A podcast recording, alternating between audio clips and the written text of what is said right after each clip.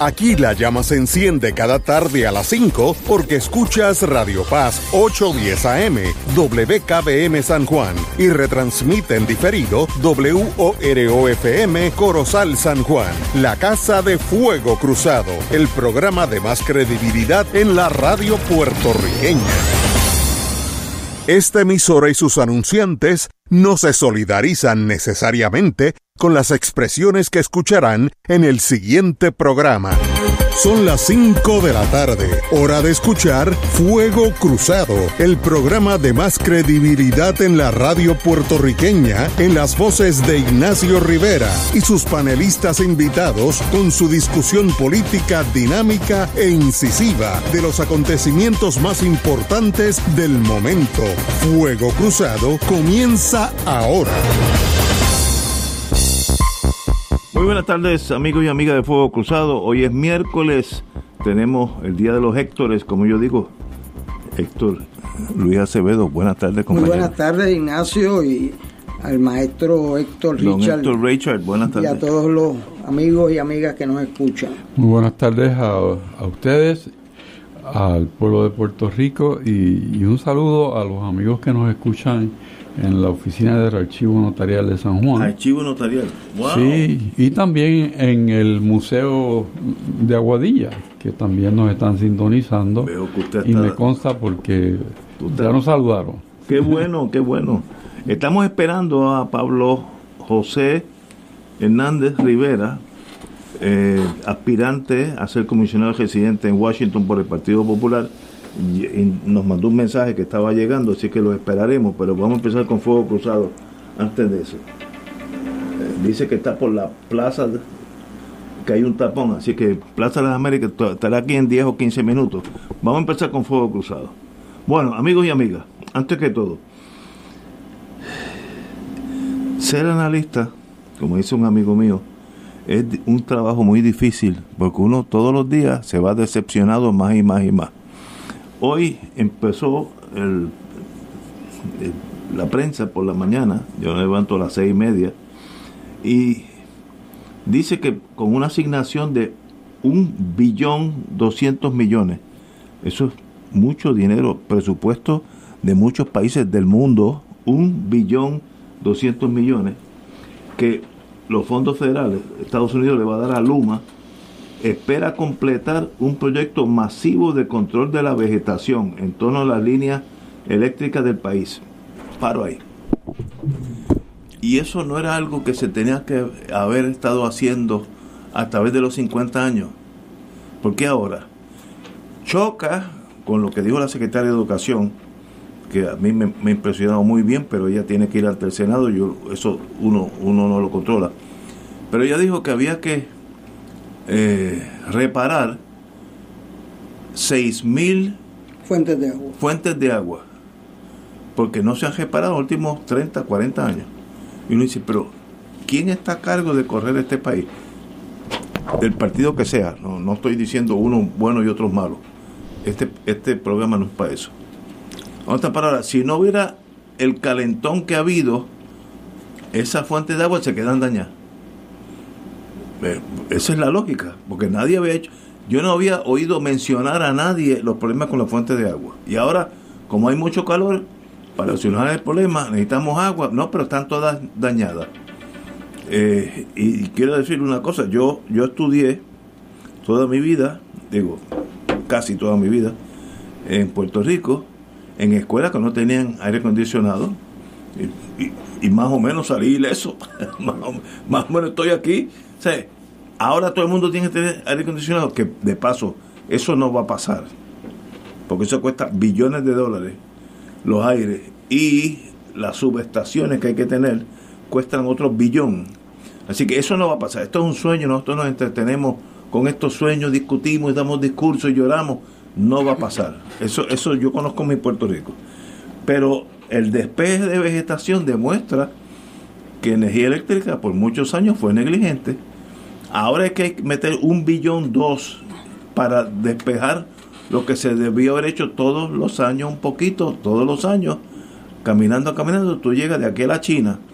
Pero si, si esperas un día, pues entonces vas a tener mucho más problemas de llegar a China en, dos semanas. ¿Qué pasa con Puerto Rico en torno a la administración del país? Populares y PNP, que son los responsables, ¿qué han hecho las últimas tres, cuatro décadas? Uno se queda en manos de quién estamos. Richard, compañero, ayúdeme. Bueno, uno puede pensar que limpiar, porque es lo que vas a hacer, limpiar las líneas y los postes de la vegetación, tú dices que un billón, Aquí dice un billón mil, un billón dos. y reparar completamente eso son nueve billones. O sea que cuando uno viene a ver hay algo mal en el número. Francamente me huele a mí este que o los estimados están mal o hay algo algo aquí que no huele bien. Sinceramente no huele bien. Los números de las fuentes de agua, cuántas escuelas, cuántas escuelas, cuántas escuelas quedan en Puerto Rico? No sé, mil y pico. ¿Cuánto? Mil y pico. Menos. No, 800. 800. por, ahí, por 800 por ahí. Entonces tiene cuántas fuentes de agua. 6 mil dijo ella. En 800. Está, contando escuelas que ya están cejas. Pues, bueno, pero ahí que te digo, que digo, nosotros, ¿verdad? Eh, no, es, no es bueno ser medio cínico, pero quizás hay que ser cínico completo. Los números, los números, por favor, no me los presenten así porque me, me da algo. Compañero Héctor Luis, usted que fue alcalde de San Juan. Bueno, sí. Si aquí hay que, o sea, ¿para qué es la ciencia política? ¿Para qué es la política? ¿Para qué se va a elecciones? Para fijar prioridades. O sea, la Autoridad de Energía Eléctrica eh, vale 9 billones de dólares alguien de Aguadilla le prestó 10 billones de dólares a alguien que tiene 9 billones de pesos. Entonces, ahora, cortar los árboles cuesta 1.2. Mire, compadre. Este, no hay bejuco que cueste eso. O sea, o sea si, si eso cuesta, eh, o sea, eso es un negociazo para alguien. Yo he visto en esa, y tengo que decir, o sea, la actividad que generado que generado eh, Luma con eso del recorte de gente que eh, usted lo ve en unas guaguas y vienen de otros sitios. Sí, funciona. Este, eso está a todo vapor yo no puedo entender, o sea, yo puedo entender que FEMA diga, bueno, aquí hay que resolver el, el, problema y porque estos boricuas este, han cogido una autoridad de excelencia, no cualificado de excelencia operacional, vista por 104 países del mundo y la han destruido y qué sé yo, y ahora debe más de lo que vale. Pero entonces meten ahí algo que tiene una máquina que yo quisiera tener un tesorero así, que tú, mire, tienes nueve billones, que tú, todas las plantas en Puerto Rico, todos los cables en Puerto Rico, y ahora despejarle, no son los que van a cambiarlo, despejarle los matojos, cuesta 1.2. Pues uno no necesita un lápiz muy afilado para saber que ahí hay algo que eh, eh, es mejor meter eso en, los paneles, que fue algo genial del presidente Biden, que nosotros aquí lo veníamos diciendo, pero yo no sé qué pasa. Este, era obvio que era, era mejor a los maestros ponerle paneles que darle unos chavos para que lo gasten en Costco y entonces eso alivia a la familia. fondos no recurrentes. Porque son fondos no, recurrentes. La gran aportación de Tocqueville y Muñoz Marín en términos de las finanzas públicas fue disciplinar el gasto público en fondos que no recurrentes para gastos no recurrentes. Oye, venga acá, si usted mete 1.2 billones en cortar un matojo, ¿qué va a pasar cuando dentro de tres años eh, pues yo no conozco matojos que, o sea, en casa la hierba mala crece más rápido que la hierba buena. Eso es una cosa que yo, eh, pero, pero, y, pero entonces y después, este, o sea, cuando la secretaria le hacen una pregunta y debió haber sido muy cuidadosa en contestar, oiga, y ponerle aire acondicionado a todos los salones. Pues eso cuesta un billón de dólares y ella tenía que decir que, o sea, un billón cuesta ponerle aire acondicionado a las escuelas. Oiga, y como me dijo mi hijo, ¿y quién va a pagar la luz de esos aire acondicionados el año que viene? este, ah, no, primero, primero hay que poner la subestación, si no se caen. Se caen, pero si se caen, pero bendito. Ay, bendito Eso no va a pasar. Este año tiene 52 semanas. No ha pasado en los últimos años una semana que no se haya ido la luz en mi vecindario. No ha pasado una semana. A mí no se me ha ido. Ah, Hace como 3, 4 meses en Puerta de Tierra no se ha ido. Ah, pues Sorprendentemente, pero no me puedo quedar. Algo, algo, algo malo tú estás haciendo, porque el resto del país este, sabe que se va. O sea, yo, yo vivo al lado de una estación, no una subestación, en Monacillo, y eso es una cosa increíble. Cuando el Partido Popular estaba en el poder, yo llamé al representante Baez, que es el que me tocaba, y le dije, mira, aquí se está yendo esta luz a cada rato. Y dice, pues déjame hacer una gestión muy diligente y me llama para atrás. Es que están haciendo unas reparaciones. Bueno, esas son unas reparaciones longevas, porque eso fue hace 10 años, tú sabes. Este, y ahora está, suerte que puse paneles solares. Yo me entero de que se va la luz por la máquina del vecino del frente. que, entra y suena. Suena es una cosa y, Como un tractor al lado tuyo. Sí, no, no. Eh, entonces, ¿qué pasa? Este, o sea, tú tienes que ver la cosa en su perspectiva. Tú no puedes hacer una inversión del país altísima como esa, porque esa, si esa inversión no se resuelve permanentemente. O sea, alguien aquí tiene un jardinero una vez cada tres años. Este, o sea, ¿quién va a cortar el matojo después que se acabe esa limpieza? Que, eso darle mantenimiento cada ah, seis meses. Esa es una palabra. A mí me. Mantenimiento. Cuando, yo era más joven, este, una persona que vino a inspeccionarme, este, mi compañía en, en el ejército, me dijo: que él había estado bregando con... Y ustedes tienen un problema, y es que ustedes tienen un problema de budget maintenance. Entonces yo le dije, bueno, explícame eso. Primero, ¿qué es? Este, me dijo, bueno, es que ustedes tienen que poner una línea en los presupuestos de un por ciento específico para mantener las inversiones. Ustedes no pueden estarse preguntando, ¿y ahora dónde busco los chavos para mantenerlo? Si, si, se hacen la pregunta, ya perdieron. Este, o sea que esto que, dice yo preferiría que primero ahí, hay dos noticias. ¿Quién hace la inversión? O sea, Energía Eléctrica es una corporación autónoma por muchos años, exitosa. Eh, los americanos no intervenían nada más que a poner reglamentaciones de la calidad del aire que nos creaba por el, por el petróleo sucio, pues un problema pero eso es una corporación puertorriqueña del, del gobierno de Puerto Rico y con las mismas manos que fue un éxito, en pocos años la destruimos y hoy tiene un préstamo que vale más que la autoridad. O sea, usted tiene una casa de 200 mil pesos. Y la hipoteca de 300. Y la, hipoteca de 300. Eso es así. Pero la calidad del servicio es indispensable para que Puerto Rico pueda tener una economía viable y que nuestra gente pueda sobrevivir. Pero es una pregunta bien... Un, miembro de este panel me dijo que cuando le, llegó la cuenta de la luz, parece que le incluyeron la luz de la providencia, la luz divina, o sea, este, porque parece, yo estoy nervioso cuando me llegue este mes por ese comentario. Así que adelante, Ignacio. Señores, vamos a una pausa y regresamos. Ya está aquí con nosotros nuestro querido invitado, la Juventud Divino Tesoro. Pablo José Hernández Rivera. Vamos a una pausa. Pensionado del Magisterio, hoy puedes hacer historia. Vota por la número 2 y el 6 al Consejo de Beneficios. Vota por el equipo de retiro digno. Vota por la transparencia. Vota por los que ganamos el cero recorte. Vota por Ana y Armando. Defiende tu pensión.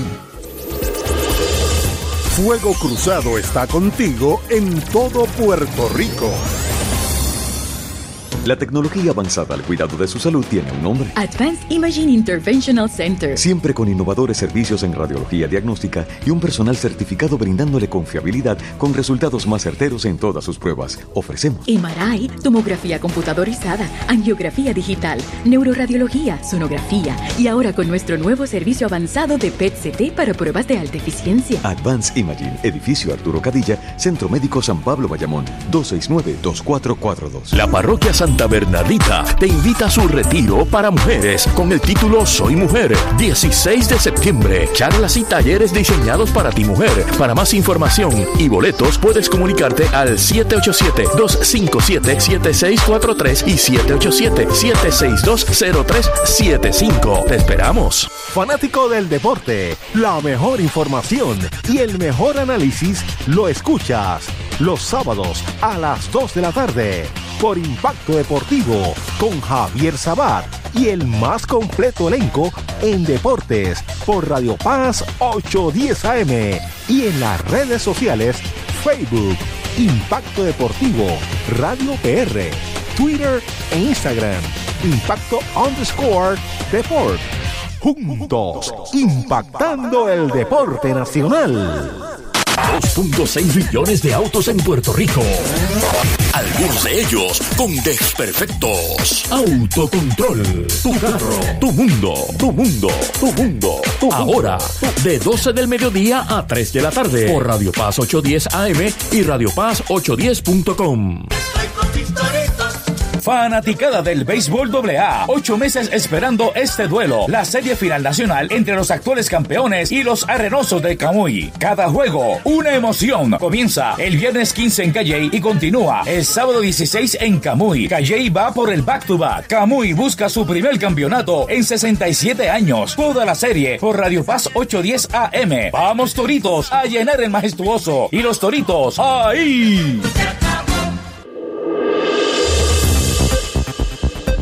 Y ahora continúa Fuego Cruzado. Regresamos, amigos y amigas, Fuego Cruzado. Bueno, vamos a empezar a hablar con la juventud Divino Tesoro. José Hernández Rivera. Hola, compañero. Pablo José. Pablo José Hernández Rivera. Buenas tardes, Ignacio. Buenas tardes a todos y buenas tardes a los que nos escuchan. Bueno, te invité aquí porque está sonando para un puesto electivo a 14 meses eso es mañana. Los que, los que tenemos canas sabemos que 14 meses es nada en la vida. Así que vamos a hablar, ¿quién es Pablo José Hernández Rivera? ¿Cuándo naciste? ¿Dónde naciste? ¿Qué has hecho? Antes de ir a la universidad, vamos a hablar de, tu vida pequeña. De mi vida pequeña. Pues yo nací en el Hospital Auxilio Mutuo, pero inmediatamente me trasladé al Viejo San Juan, calle Cristo. Ibas eh, bien, ibas eh, bien. Esquina Fortaleza. Muy bien. Y estuve allí hasta que me mudé a la calle Sol, que es donde viví hasta, bueno, hasta los, digamos, 26, 27 años, on and off, porque me fui a estudiar el bachillerato y derecho fuera. Y, y bueno, eh, no, no, no voy a abundar mucho sobre mi niña, no voy a convertir esto en, un programa enteramente autobiográfico. abogacía? Estudié Derecho en Stanford, en, California, Y bachillerato lo hice en gobierno en la Universidad de Harvard. excelente. ¿Y tu experiencia laboral cuál ha sido? Luego que me gradué del bachillerato en gobierno, fui a trabajar en la administración del gobernador Alejandro García Padilla como asesor auxiliar en asuntos públicos. Yo había trabajado en su campaña como coordinador del voto ausente, o sea que ya tenía la relación. Estuve en esa posición un año me fui porque me sentía que pues podía hacer mucho más si ya hubiese tenido el, el Juris Doctor. Y, y, y, pues solicité a, derecho aquí y allá. Eh, hubo un debate sobre si quedarme o irme. Eh, y gente empujando en distintas direcciones. Eh, pero al final decidí irme porque sentía que en un mundo mucho más globalizado, pues era bueno tener esa experiencia de ir y venir y, y me fui. Y luego de graduarme trabajé, volví a trabajar con el juez El Pie en el Tribunal Federal. Ahí pues Bueno, tú eres una persona sarcástica, así que ya, ya, tu, ya tu audiencia está, está acostumbrada. Ahí tuve la desgracia de poder almorzar contigo casi todos los días. Exacto, exacto. eh, y, y, luego de eso trabajé en un bufete en Washington, D.C. y de ahí pues me fui a una compañía de tecnología en cuestiones de política pública, donde estuve cuatro años. ¿En Estados Unidos? En Estados Unidos. Eh, bueno, ya, ya lo puedo decir porque no trabajo, no trabajo allí, estuve trabajando en Meta, eh, la compañía que es dueña de Facebook, WhatsApp, Instagram, etcétera. Y de ahí pues eh, anuncié la candidatura, me vine para acá a tiempo completo y ahora pues corro por cuenta propia consultoría en asuntos de tecnología. Wow, extraordinario. Y bueno, antes que todo, como yo soy amigo, yo soy amigo de verdad, te deseo la mejor de la suerte, no solamente en esta aventura, esta es una más en tu vida, sino por toda tu vida que tienes al frente, lo mejor de la suerte y, y sé que tienes el talento si quiere, si yo tuviera la altura tuya, estaría jugando baloncesto, caso hago mucho más dinero que en el mundo político. Este hombre es No, no te creas, yo jugué baloncesto cuando tenía seis años. O sea, yo siempre, yo nunca fui súper atlético, ¿verdad? Eh, nunca fui muy, fui disciplinado no haciendo deporte, eh, pero pues los traté todos. Y cuando traté baloncesto, cuando tenía creo que seis años, hay un video de eso, eh, yo guardeaba mi propio equipo. así que así de malo era. Muy bien, compañero, compañero, ustedes que vamos a dejarle esto al, señor alcalde que es del Partido Popular. Eso es correcto y, y, a orgullo lo llevo con sus luces y sus sombras. ¿Por qué, ¿Por qué tú quieres ser ¿Por qué tú entraste en este mundo de la política que tú conoces? Es una buena pregunta. Quizás más cerca que mucha gente de los que nos escucha, ¿verdad? Este, ¿Qué motivó tu, tu ser a, una persona recién casada, exitosa, estudiando en las mejores universidades del mundo, este, cogiendo los premios? ¿Y qué, qué movió tu ser a regresar a dar una batalla. O sea, el, puesto público uno no los obliga, uno se pone a la disposición del electorado de Puerto Rico.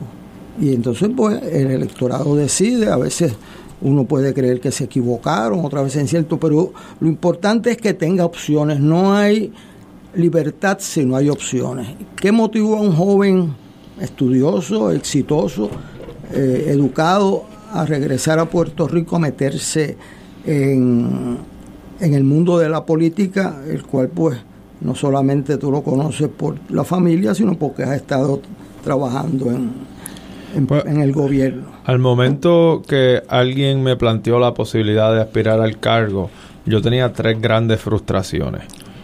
Una frustración era con la mediocridad que imperaba en Puerto Rico. Eso no es un problema nuevo. Pues, corrección, no imperaba, impera. Exacto.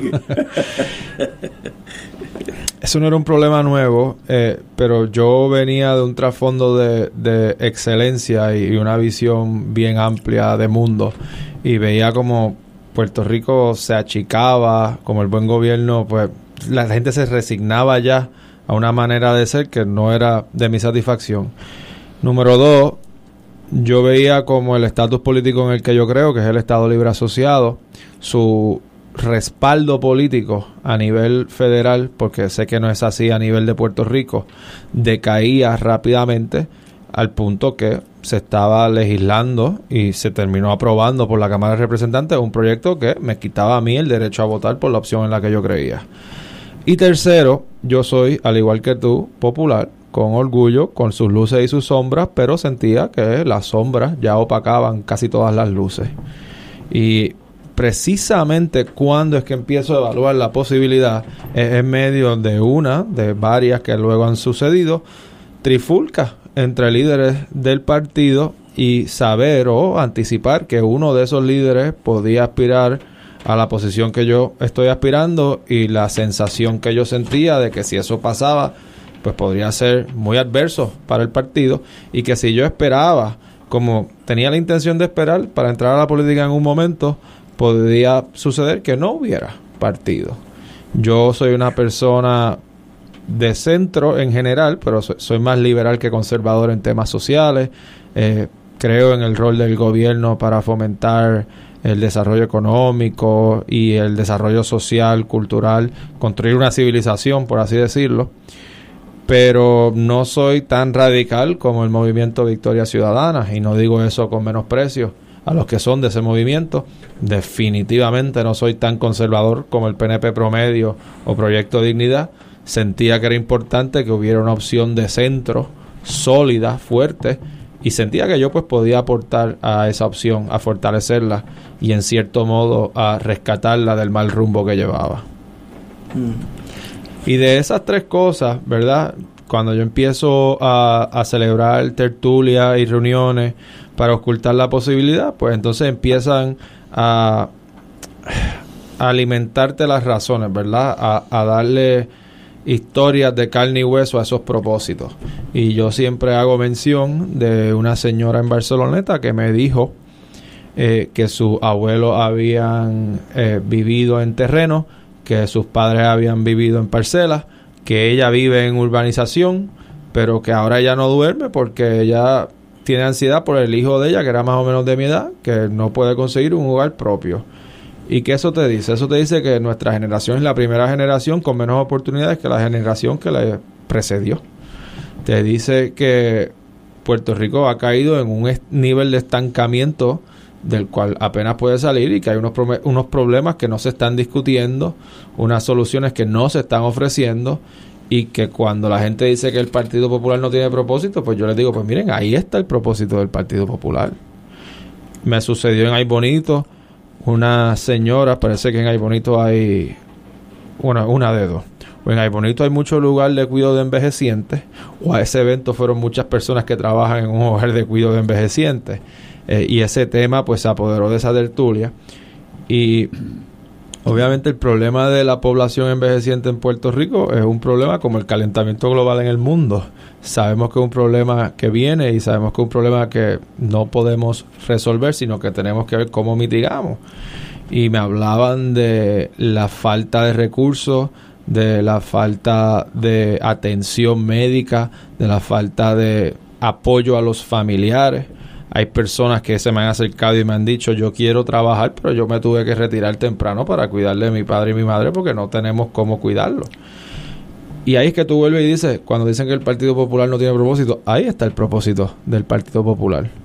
Así que sé que la respuesta ha sido larga, pero comenzó con tres frustraciones y se ha alimentado de múltiples historias que para mí han encapsulado en anécdotas eh, el problema diverso, complejo, pero profundo que hay en Puerto Rico ahora mismo. Yo le digo a las personas que entrevisto, que conozco, estudiantes, si vas a entrar en política, tienes que tener el apoyo de tu esposo o de tu esposa.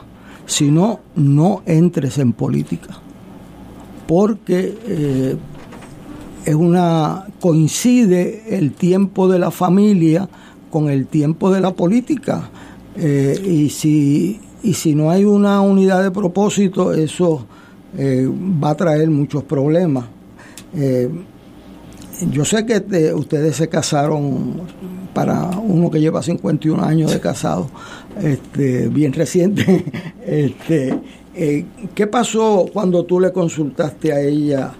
Eh, que está aquí presente. Que está aquí presente. Eh, pero, ¿qué pasó? O sea, yo, yo creo que este programa debemos usarlo también para la infrahistoria de, de los seres humanos que están en eh, que pasan por aquí, no solamente en los asuntos públicos, sino que los cuál es el trasfondo humano eh, y el trasfondo de la realidad. Bueno, yo soy una persona bien metódica y cuando yo analicé la posibilidad, pues yo analicé literalmente tres escenarios, ¿verdad? Uno diría, pues dos, que ganas o pierdes, pero hay distintas formas de ganar o perder y yo analicé tres en particular. Uno era eh, corro y gano, y pues tremendo, está una posición que me interesa ocupar y desde la cual puedo hacer mucho bien. Otro era corro y el Partido Popular completo pierde. que ha ocurrido un sinnúmero de veces. Y la tercera era, corro y el Partido Popular gana todo menos la comisaría, que pasó pasó en el 2012 y no puedo decir que pasó en el 2004, ¿verdad? En el 2004 literalmente perdimos todos menos la gobernación, pero el punto que quería hacer era más bien que ganaba el gobernador y perdía el comisionado popular. Y yo dije, ok, pues si ganamos, obviamente eso es óptimo. Si pierde todo el Partido Popular, históricamente nadie culpa al candidato a comisionado residente. O sea que tampoco es que se me cierran todas las puertas para seguir aportando al servicio público de una posición política. Y, y si soy el único que pierde, si me pasa como sucedió en el 2004 y 2012, bueno, pues yo tengo una práctica privada exitosa, yo puedo volver a eso y presumo también que si ganásemos la gobernación y yo tuve un buen desempeño, podría ser una opción en, un gabinete, en el gabinete, por ejemplo. O sea que miramos esas, esas tres cosas y, y dijimos, realmente aquí se gana o se gana. No, no vemos eh, un lado negativo, sí estaba el lado de eh, lo que tú mencionas de la dificultad personal, pero tampoco es que fue una gran sorpresa que yo en algún momento quisiera entrar a la política, o sea que eh, eso era cuestión de, de cuándo más que, que, que si sí o no. Nosotros todavía no tenemos hijos, o sea que eso pues nos da una flexibilidad que no tendríamos de lo contrario. Cuando mi papá entró a la política yo tenía ocho años y recuerdo que eso era bien difícil. Pero también tenemos la ventaja de que nos gusta. O sea, nos gusta ir por la isla, nos gusta ir a, esas tertulias, nos gusta hablar con gente, nos gusta esas actividades. Ella es más habladora que yo. Una vez tuvimos dificultad, una vez estábamos saliendo de un evento en Coamo y, y ya yo estaba en el carro y ella todavía estaba hablando con como las tres personas que quedaban en el sitio y yo dije que es que yo era un Hernández y ya parece que era un Héctor Luis Acevedo o Alejandro García Padilla. ¡Qué bueno!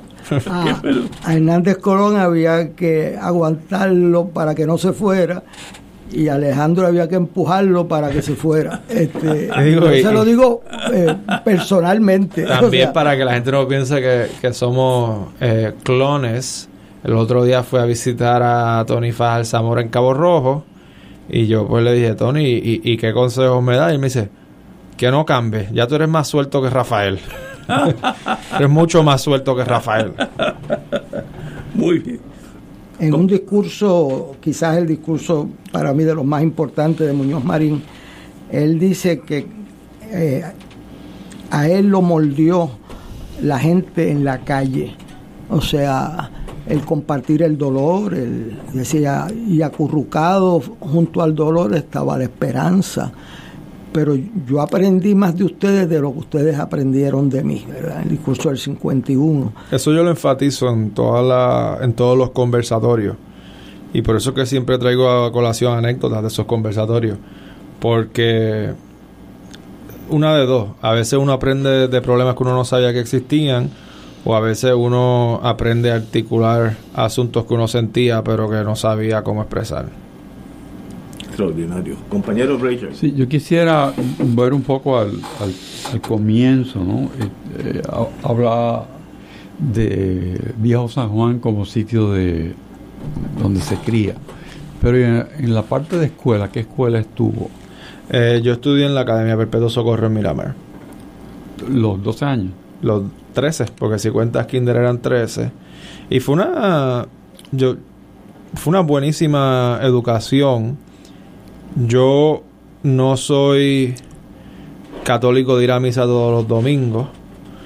Esas son las cosas que, mi director de campaña después me regaña por decir. Y dice, tenemos que ver cómo controlamos tu sinceridad. Pero sí adquirí una gran cantidad y calidad de valores cristianos estudiando allí que se reflejan en mi comportamiento político desde eh, el perdón, el no guardar el rencor, que es algo que también aprendí de mi abuelo, a, el amor al prójimo como base de la misión de servicio público. Y allí estuve 13 años. Eh, y de hecho, pues en teoría se podría decir que ahí pues tuve principios políticos porque en sexto grado corrí para el Consejo de Estudiantes y perdí. Y eh, no lo cuento, no lo cuento porque era sexto grado y me, acuerdo que cuando, cuando anunciaron los resultados todas las que ganaron fueron mujeres, o sea que se pudo se pudo decir que esto era una cosa de nenes contra nenas y racionalizar de esa manera, pero ya luego en, en décimo grado pues ya era más maduro y ahí corrí presidente de la clase y es algo que yo no sé si yo he contado públicamente, pero te dice algo de cómo yo era desde joven en términos de operación política. Yo fui a la oficina, cogí una lista de la clase eh, el día que radiqué la candidatura, por así decirlo, me llevé la lista, era el viernes antes del break de Semana Santa, con un highlighter marqué todos los que estaban conmigo, con un bolígrafo taché todos los que bajo ninguna circunstancia iban a estar conmigo y circulé todos los que tenía eh, break de convencer. Y el día de la elección gané. y repetí eso y después gané a nivel de la escuela para el consejo.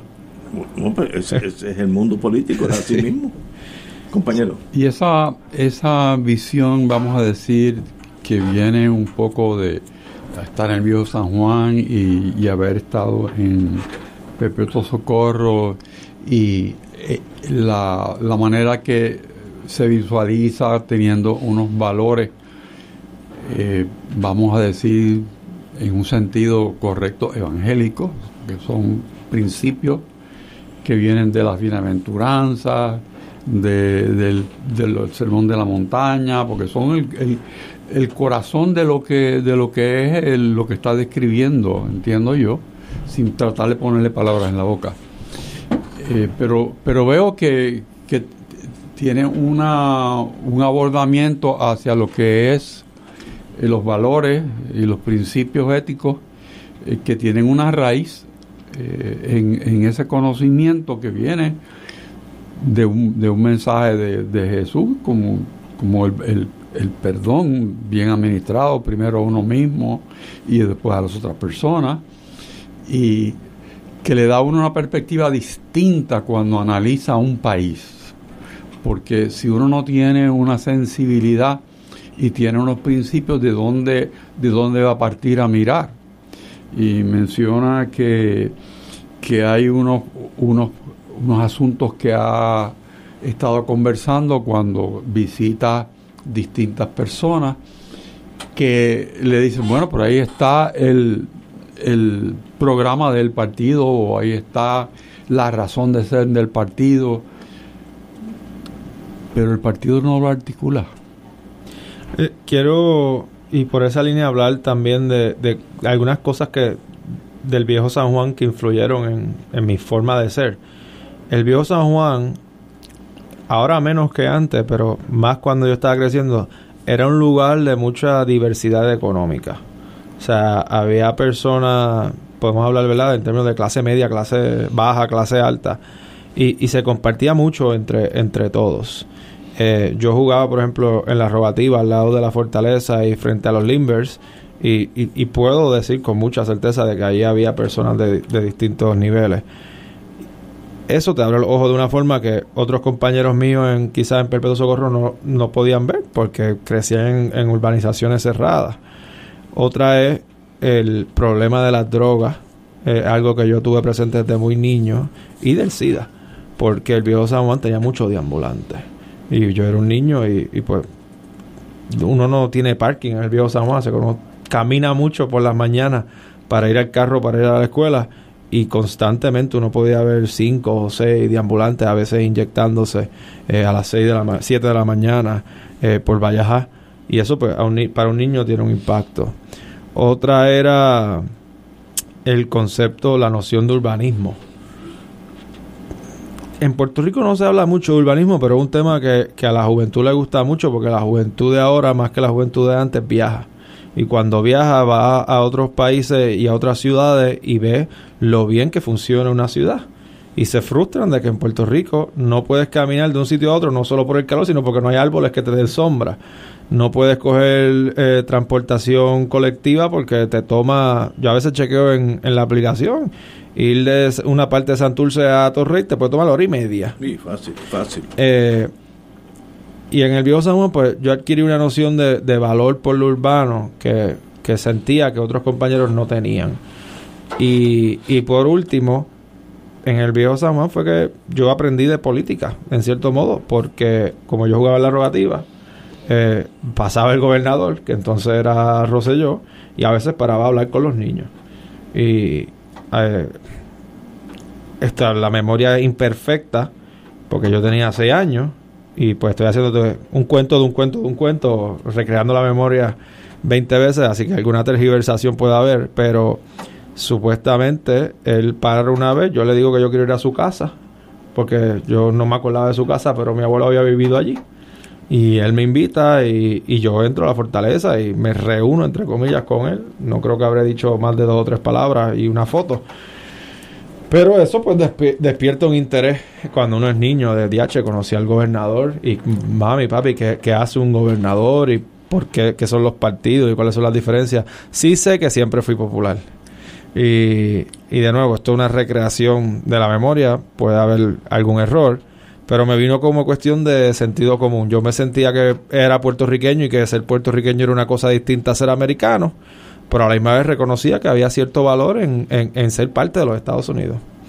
Y, mi primer recuerdo ya de estatus, pues tirando para el plebiscito del 98. Y no de, de esas experiencias, eh, vamos a llamarlas sumamente diversas, porque el viejo San Juan es un microcosmo de, de las cosas que pasan, ¿no? Ahí, pasa todo. Eh, sientes que eso te te forma. Sí, por supuesto, por supuesto. O sea que no tienes ninguna dificultad en manejar asuntos, en, digamos, en la ciudad o en, el campo o con personas que vienen de, de, la parte rural, la parte que o los que viven en un edificio o los que viven en, en la perla, porque los has tenido al frente. Sí, o sea, digo, lo, lo, rural no me atrevería a decir que, lo tenía al frente cuando vivía en el viejo San Juan. No, pero me refiero yo que eso capacita para uno cuando ahora vas, a, como menciona, a, a, pueblos que están en el centro de la isla. Sí. Y pues requiere un poco juego de pie, no es como entrar a, a la bombonera. No, y yo tampoco hablo mucho de yo trato de evitar hablar de mi familia, de la parte política de mi familia para no dar la impresión de que me estoy aprovechando de eso. Pero la realidad es que cuando uno es hijo de un político, uno se expone a cosas que no estaría expuesto si no lo fuera, ¿verdad? Y, y yo a los ocho años, en la primaria de mi papá para comisionado residente, fui a gran parte de la isla. Y ahí sí es que, entonces, o sea, ahí es que yo camino por primera vez un residencial público. Ahí es la primera vez que yo voy a sitios como Barranquita, eh, Atillo, o sea, pueblos que un nene de 8 años que está creciendo en San Juan jamás en su vida. Yo creo que yo los únicos pueblos que conocía eran San Juan, Caguas, Calle y Salinas, Santa Isabel, Buenadía y Ponce. y, y, cada uno tenía un valor eh, distinto en mi mente porque significaba que estábamos lejos o cerca de llegar ya a Ponce y dando un, vuelco a, las ideas y, al tema, porque el tiempo es finito. Eh, el comisionado residente no tiene una descripción de su trabajo en ningún sitio. Eh, es un, una idea de, de cómo yo le doy a un territorio como le queramos llamar, algún entronque con el, con el poder metropolitano. Y pudo haber sido en el Senado, pudo haber sido en el Congreso, o pudo haber sido en ningún sitio. Pues pudo haber sido una especie de procónsul que se hubiera nombrado, un representante. Hay distintos comisionados que han visto su rol por ejemplo, don Jaime Benítez tenía una, visión muy estructurada. Incluso don Jaime Benítez hizo un, discurso a los sus 100 días, que es una joya. Eh, el licenciado Córdoba tenía otra, otra visión, él era un congresista como cualquier otro congresista. Eh, Santiago Polanco Abreu detestaba donde estaba. O sea que era otra, otra visión. Eh, eh, se sentía como que lo hubieran eh, exiliado, este, por decir una palabra conocida. Carlos Romero tenía otra, otra, otra visión de, de estar allí. ¿Cuál es la suya?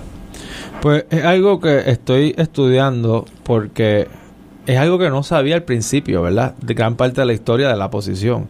O sea, uno asume que el comisionado reciente siempre ha estado en el Congreso y no es así. En realidad es por la insistencia de DG2.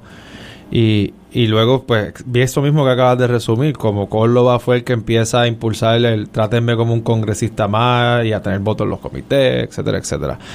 Yo quiero, yo ahora mismo me inclino por una posición como la que ejerce la delegada de las Islas Vírgenes. No es la de un congresista más, porque yo reconozco que Puerto Rico tiene unas circunstancias muy particulares y una identidad propia. Y hay una diferencia, no es solamente, ya ahora es más semántica, pero hay una diferencia entre comisionado residente y delegado. Claro. Y lo de comisionado residente, primero que es a todos los Estados Unidos, no es solo al Congreso, como es el caso de los delegados, y segundo, reconoce una diferencia entre los demás territorios que envían delegados y el que envía un comisionado residente. O sea, se veía en cierto sentido como, como más, como un reconocimiento de que de dónde venían era otra cosa. Y, y para mí eso es valioso, el resaltar que Puerto Rico es diferente. Pues yo veo a la delegada de Islas Vírgenes y yo veo un modelo a seguir los comisionados residentes en tiempos recientes lo que van es a pedir, a pedir, a pedir y a pensar solamente en Puerto Rico. Yo lo veo como una oportunidad para ir a ser un puertorriqueño que aporta a la nación. La delegada de Islas Vírgenes fue la que dirigió el impeachment contra Donald Trump. Y yo siento que nosotros vamos con una visión bien pequeña de la posición de comisionado residente, como que yo voy a ir allí a pedir fondos federales y a preocuparme solamente de cosas de Puerto Rico. Y yo, pues, sí, tendré eso como dentro de mi agenda, pero creo que si yo voy a aportar con mis talentos y mis capacidades al cuerpo en general, voy a estar en mejor posición para lograr cosas para Puerto Rico. Y eso es algo que de hecho me dijo eh, Jeffries, el, el líder de la minoría demócrata, cuando le expliqué esto, él me dijo, creo que eso es un... No me acuerdo cuál fue la frase que usó, así que no le quiero poner palabra en la boca, pero en esencia dijo, eso es una actitud correcta y sería un cambio positivo porque la delegada de Islas Vírgenes, precisamente por todo el prestigio que ha acumulado dentro de la delegación, por actuar más allá de lo que sería las Islas Vírgenes, ha podido conseguir muchas cosas buenas para Islas Vírgenes. Y, y una última de mi parte, porque estoy monopolizando esto, pero me interesa mucho la posición. Siempre la he visto eh, con mucho interés. Eh, me, me parece que subutilizada y a veces rehén del gobernador. Lo he visto de esa manera. Pero también la veo, por haber estado en gobierno y saber cómo, cómo funciona la cosa, que tiene una quinta columna dependiendo del gobierno con la oficina de Puerto Rico. Que muchas veces la oficina de Puerto Rico se atribuye cosas que inherentemente la posición de comisionado tiene. Y en los escenarios que describe, de puedo ganar aquí, puedo perder allá, puede ganar con un gobierno que no sea el del Partido Popular. Yo creo que la razón por la cual, pero no sé Yo si lo veo muy posible si se da una primaria eh, que puede que se dé. Pues voy a abordar eso en, en, en dos partes, ¿verdad? La primera parte es el por qué se convirtió en como, como, una, como un apéndice de- del gobernador y segundo, pues la independencia creciente de la posición y la posibilidad de que ganen dos cosas separadas. Yo, yo creo que realmente se convierte en un número dos por, porque cuando se crea el gobernador electivo, se coloca el gobernador eh, encima del comisionado residente en la papeleta. Eh, y aquí localmente, probablemente por tradiciones desde los tiempos de España y por tener un partido autonomista, eh, que realmente el gobernador es el que hace la mayor cantidad de las cosas en la isla, eh, pues pasó de ser la posición principal, perdón, con presidente del Senado, es que ya pasa de ser la posición más importante. Eh, y luego, pues con el gobernador electivo, deja de ser la cabecera, la cabeza de la papeleta. Sin embargo, probablemente a partir de Carlos Romero Barceló es que eso empieza a coger un poco de su, de su propia vida, por así decirlo. Tanto por la fuerza de su personalidad eh, y no necesariamente para bien, eh, y luego pues con los hechos de que gana Fortuño y Acevedo Vilá y gana Pierluisi y García Padilla, eh, ya tú ves que la posición pues se va separando un poco de la del gobernador, no solo políticamente, sino también en términos de práctica.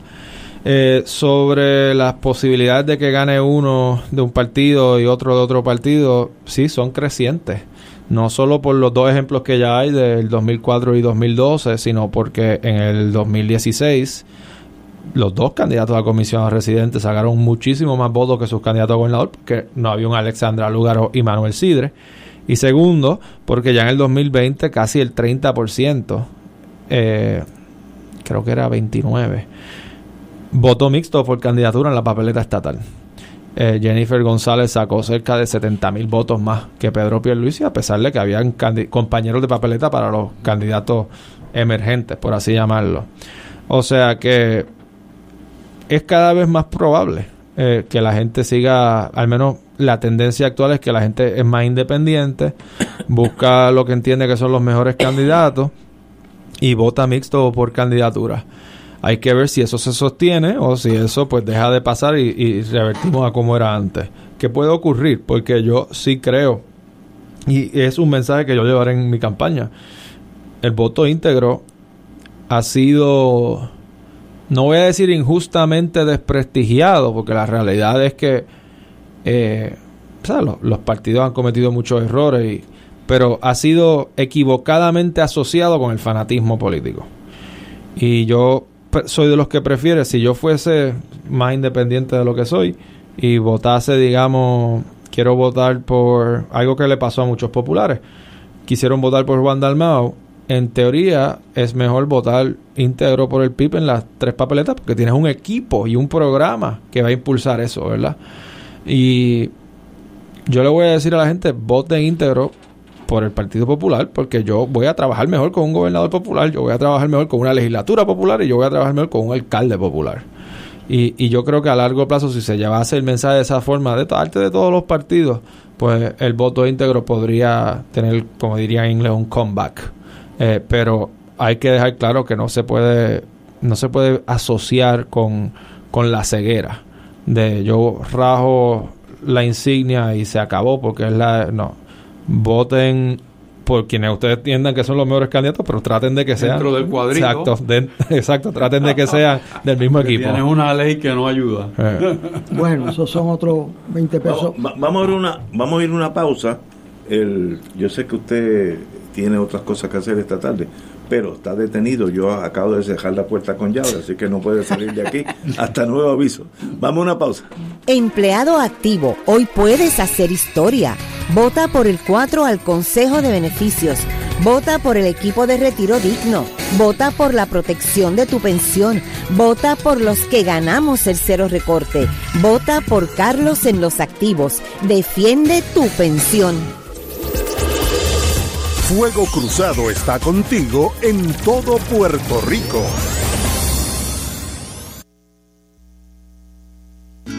La Vicaría de Animación Bíblica de la Arquidiócesis de San Juan invita a la Semana de Animación Bíblica del 25 al 29 de septiembre del 2023. El tema, el encuentro con Jesús de algunos personajes en el Evangelio de San Juan. Exponente, el biblista Padre Emilio López Navas, de Málaga, España. El lugar, la parroquia Nuestra Señora de Belén. Horario, de 7 a 8 y 30 de la noche. Libre de costo. Debe traer su Biblia.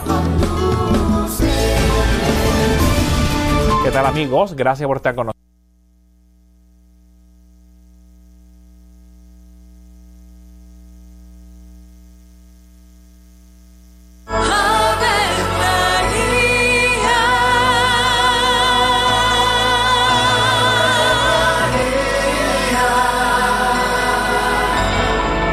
Ángel del Señor anunció a María. Y ella concibió por obra del Espíritu Santo. Dios te salve María, llena eres de gracia, el Señor es contigo. Bendita tú eres entre todas las mujeres, y bendito es el fruto de tu vientre Jesús. Santa María, Madre de Dios, ruega por nosotros pecadores, ahora y en la hora de nuestra muerte. Amén. He aquí la esclava del Señor. Hágase en mí según tu palabra. Dios te salve María, llena eres de gracia, el Señor es contigo.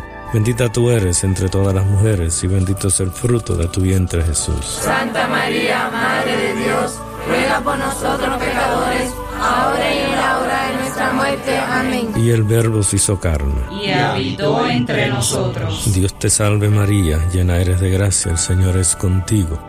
Bendita tú eres entre todas las mujeres, y bendito es el fruto de tu vientre Jesús. Santa María, Madre de Dios, ruega por nosotros pecadores, ahora y en la hora de nuestra muerte. Amén. Ruega por nosotros, Santa Madre de Dios. Para que seamos dignos de alcanzar las promesas de nuestro Señor Jesucristo. Oremos.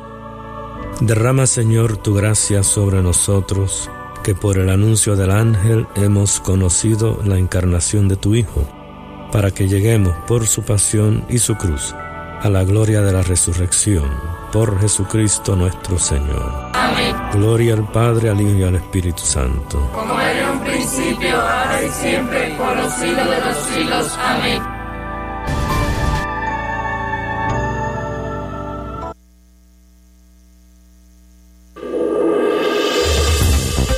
Aquí la llama se enciende cada tarde a las 5 porque escuchas Radio Paz 810 AM, WKBM San Juan y retransmite en diferido WOROFM Corozal San Juan, la Casa de Fuego Cruzado, el programa de más credibilidad en la radio puertorriqueña.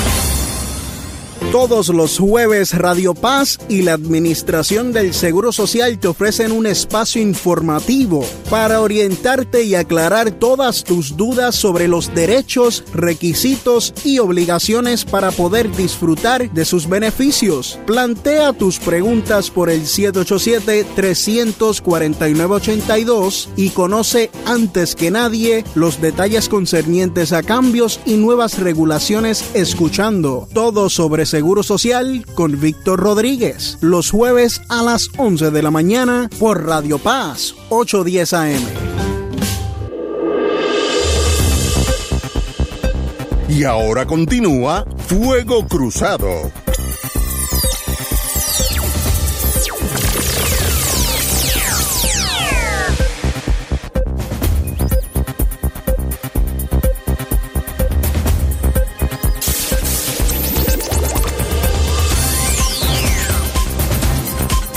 Regresamos, amigos y amigas, Fuego Cruzado. Estamos con Pablo José Hernández Rivera, nuevamente candidato a la comisionada, a la comisaría residente en Washington en las próximas elecciones por el Partido Popular. Bueno, yo tengo varias, varias preguntas y a la edad de nosotros tres que estamos aquí, cualquiera de nosotros puede ser tu papá. Así que ya, ya- Bueno, pueden ser más que eso. o, y abuelo, y con un empujón abuelo, uno que otro. Quiero decir que yo aprendí, se me hizo bien difícil crecer en la vida en todos los sentidos, pero aprendí a ser, a ser libre, eso me costó muchos años. Y quiero decir, antes de, hacerte las preguntas que tal vez sean incómodas, que no tengo problema alguno que algún día yo lea en los periódicos que tú estás en Washington representándonos a nosotros. Una persona inteligente, joven, llena de energía y, como se dice en inglés, con el big picture. No, no mira lo chiquito, sino mira lo grande. Así que eh, te deseo la mejor de la suerte. Lo digo con el corazón. Muchas gracias. Ahora, para que llegue a Washington, convendría tener un equipo detrás de ti. Y yo tengo mis serias dudas de por dónde va el Partido Popular, porque los veo como en un fringe, una, una locura colectiva que si ganan es a pesar de ellos. Hoy, hoy, hoy pasó. Eh, hay un proyecto ya aprobado por, por, por la Junta de Control Fiscal, que son los que mandan en Puerto Rico en la cuestión económica, de aumento a los jueces. El presidente de la Cámara dice, espérate, espérate, si le vas a subir a los jueces, me van a subir a nosotros también. Velando la guira clásica. Muy bien. Hay una diferencia entre el pueblo, pregúntale de los jueces del Supremo y pregúntale de los políticos de barricada. Es dos mundos aparte. Ahora, lo que oí hoy por la radio, me corrigen si estoy equivocado, es que Tatito dijo, bueno, si no van, como no hay ambiente para subirse a los, a los legisladores, pues tampoco van los jueces. Una especie de extorsión tipo mafia, pero uno se queda oyendo la red y dice, pero es ¿quién asesora a este maestro? Es un, un suicidio personal o colectivo, algo, algo está mal en esa cabeza. Porque yo que, bueno, tú me conoces porque estamos por nerviosa muchas veces, uno oye, uno habla en la mesa, uno oye la gente que trabajan allí y todo el mundo está en contra de la actitud de Tatito. Todo lo que yo hablé hoy en la mesa de, de Cayo Caribe. Dicen, pero este señor está loco. Mire, si los jueces merecen un aumento de sueldo y la Junta dice, sí, se puede proceder, pues no hay problema. No, no, ahí voy yo también, y si no, pues tumbo el caballo. Eso es una actitud de un partido que se esmera en perder las elecciones. El problema con, con eso es que tú estás montado en ese caballo también. Ese es el problema. Si fuera otro partido, te, allá ellos. Eh, ¿Cómo tú te encuentras mirando al futuro con un futuro que tú estás empezando a vivir, que tienes 30, 40 años por delante fácilmente hábiles, en esta hecatombe dentro del Partido Popular? Cuando cosas como estas pasan, a mí me frustran mucho. Si yo fuera legislador, yo no votaría a favor de una propuesta para aumentarme el salario.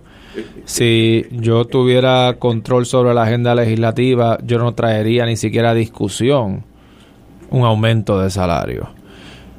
La gente no, no le gusta el partidismo ciego. Y yo soy una persona que, pues, por mis valores y mi honestidad, que es una fortaleza y muchas veces un defecto, las digo como las veo y como, como dije al principio, yo no sé por qué esto se está trayendo a discusión. Yo no apoyo eso, yo no apoyaría eso. Y reconozco que, y lo reconozco con mucho pesar, expresiones como esas o debates como este, porque no escuché sus expresiones que, que tú citas ahora, no digo, no, no tengo por qué dudar de ti. O, tengo mucho por qué dudar de ti. Pero eh, el mero debate nos hace daño y, creo que es contraproducente y, y, bien frustrante para aquellos de nosotros que, que estamos tratando de echar al Partido Popular para adelante. Tener que tener, que tener esta, estas controversias creando distracciones públicas. Por ejemplo, ayer nosotros hicimos una conferencia de prensa denunciando eh, que los cabileros de la estadía, los delegados congresionales, estaban actuando fuera de la ley porque la ley te dice que ellos tienen que ir a impulsar la estadidad conforme al mandato plebiscitario del 2020 y pues ellos no están impulsando la estadidad, ellos están impulsando otro plebiscito. Tú no impulsas otro plebiscito conforme al plebiscito anterior, ¿verdad? Eh, y estamos fiscalizando y estamos tratando de, echar este, o sea, yo no soy el único, tenemos otros jóvenes como Héctor Ferrer, Manuel Calderón, eh, hay muchos jóvenes dentro del Partido Popular tratando de echar este partido para adelante pero lamentablemente a veces tropezamos con controversias, a mi juicio, innecesarias que debilitan ese esfuerzo. Y yo creo que la manera de contrarrestarlo es nosotros estipulando la diferencia, dejándole saber al país que no todos los que estamos en este barco coincidimos con esas ideas, con esas propuestas, con esas controversias. Wow. En torno al Estado Libre Asociado, después del caso el caso de, ¿cómo se llama? Verdejo del boxeador. Yo tengo, Baello Madero. Baello, que se me confunden los dos muchachos, wow. Baello. Y después de la Junta de Control Fiscal, obviamente el ELA con el cual nosotros crecimos da la impresión que no es el ELA de ahora. ¿Cómo, cómo tú ves esa realidad?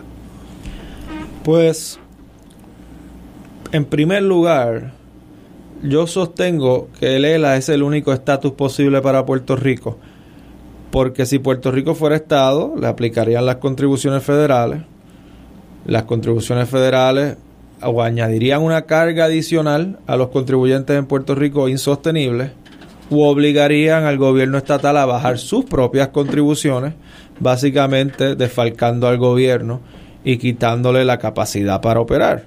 No voy a ponerme aquí a, decir números porque nos mareamos, pero me han llevado a la conclusión a mí de que la estadía es fiscalmente imposible para Puerto Rico.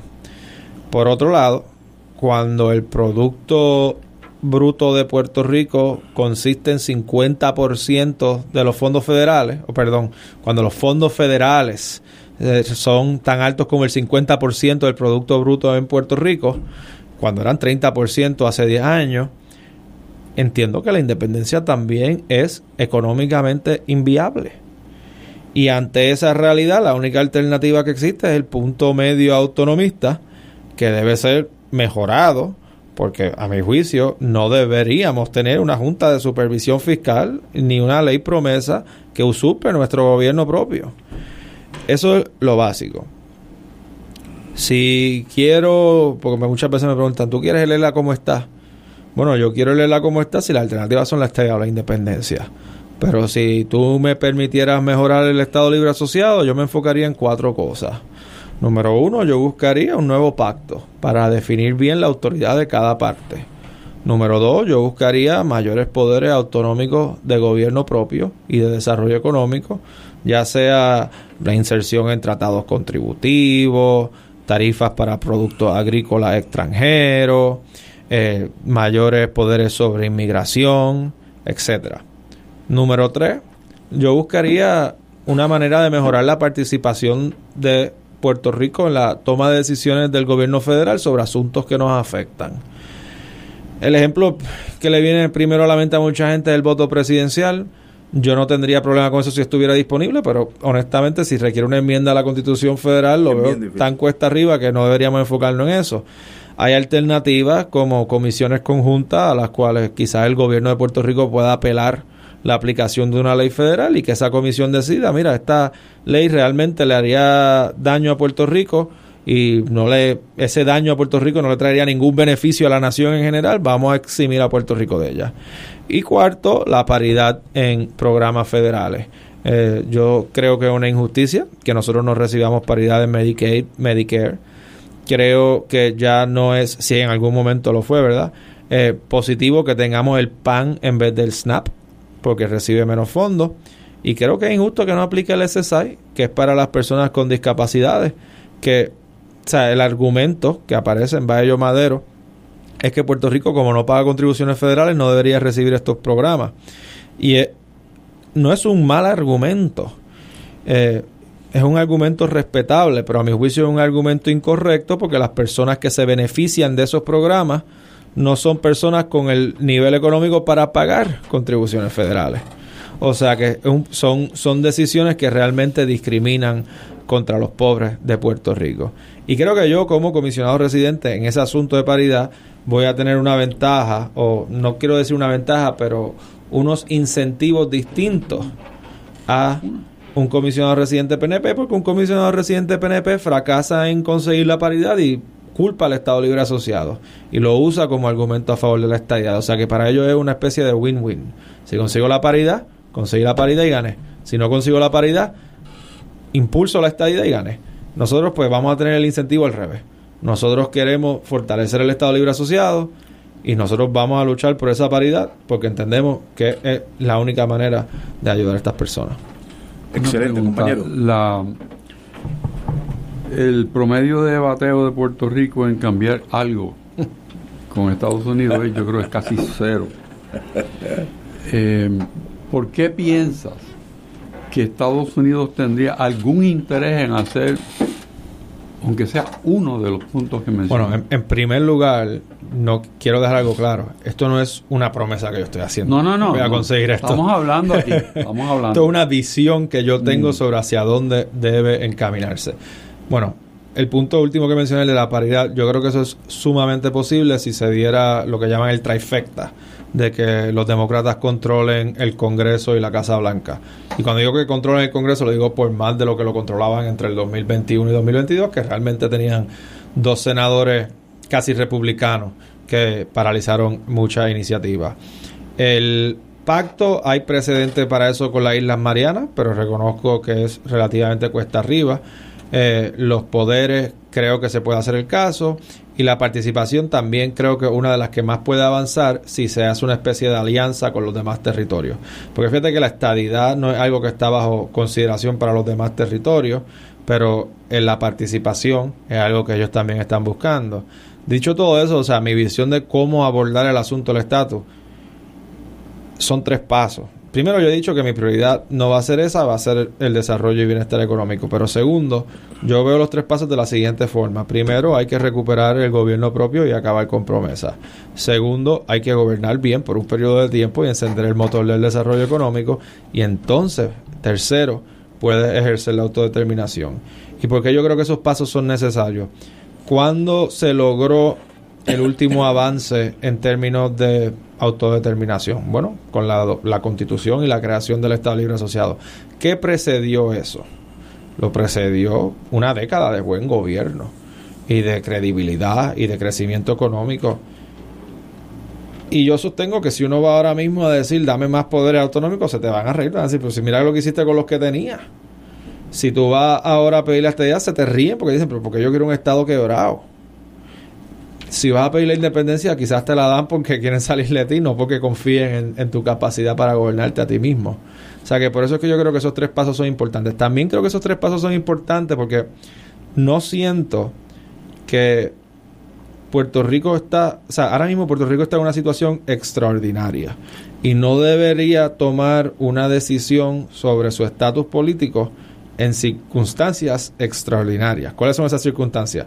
Que luego de un huracán, luego de unos terremotos y luego de una pandemia, ha recibido una inyección de fondos federales no recurrentes que están creando una... No, no me gusta usar la palabra artificial, porque cuando tú construyes nuevas carreteras, eso no es artificial, eso es real, pero una impresión falsa de, de progreso es recurrente. Y cuando eso acabe, pues vamos a tener otros problemas. Y yo siento que deberíamos tomar una decisión cuando estemos en el curso normal de las cosas no en un momento extraordinario como este. Yo, yo tengo una pregunta. Cuando nosotros éramos pequeños, los que estamos aquí, con excepción de su señoría, había en Puerto Rico un partido, no habían dos. El Partido Republicano era una especie de club privado, porque que en realidad no, no tenía nada, eh, relevancia alguna. Yo, cuando, yo me acuerdo cuando chiquito, eh, yo tendría cinco o seis años, que Muñoz Marín venía de Ponce hacia adjuntas. Y eso era como si hubiera llegado Gandhi. La gente lo esperaba literalmente en la carretera. Una hora, dos horas en lo que el carro llegaba. Eso lo vi yo chiquito y digo, bueno, yo no sé quién es ese señor, pero obviamente es alguien importante. Ese partido existió y ganaba elecciones sobre el 60%, por allá arriba. Hoy en día el Partido Nuevo surge de ese Partido Republicano que era un club privado y compite de tú a tú con el Partido Popular. Así que ha habido un cambio en los últimos 40, 50 años, donde un partido que casi no existía hoy en día literalmente saca más votos que el Partido Popular.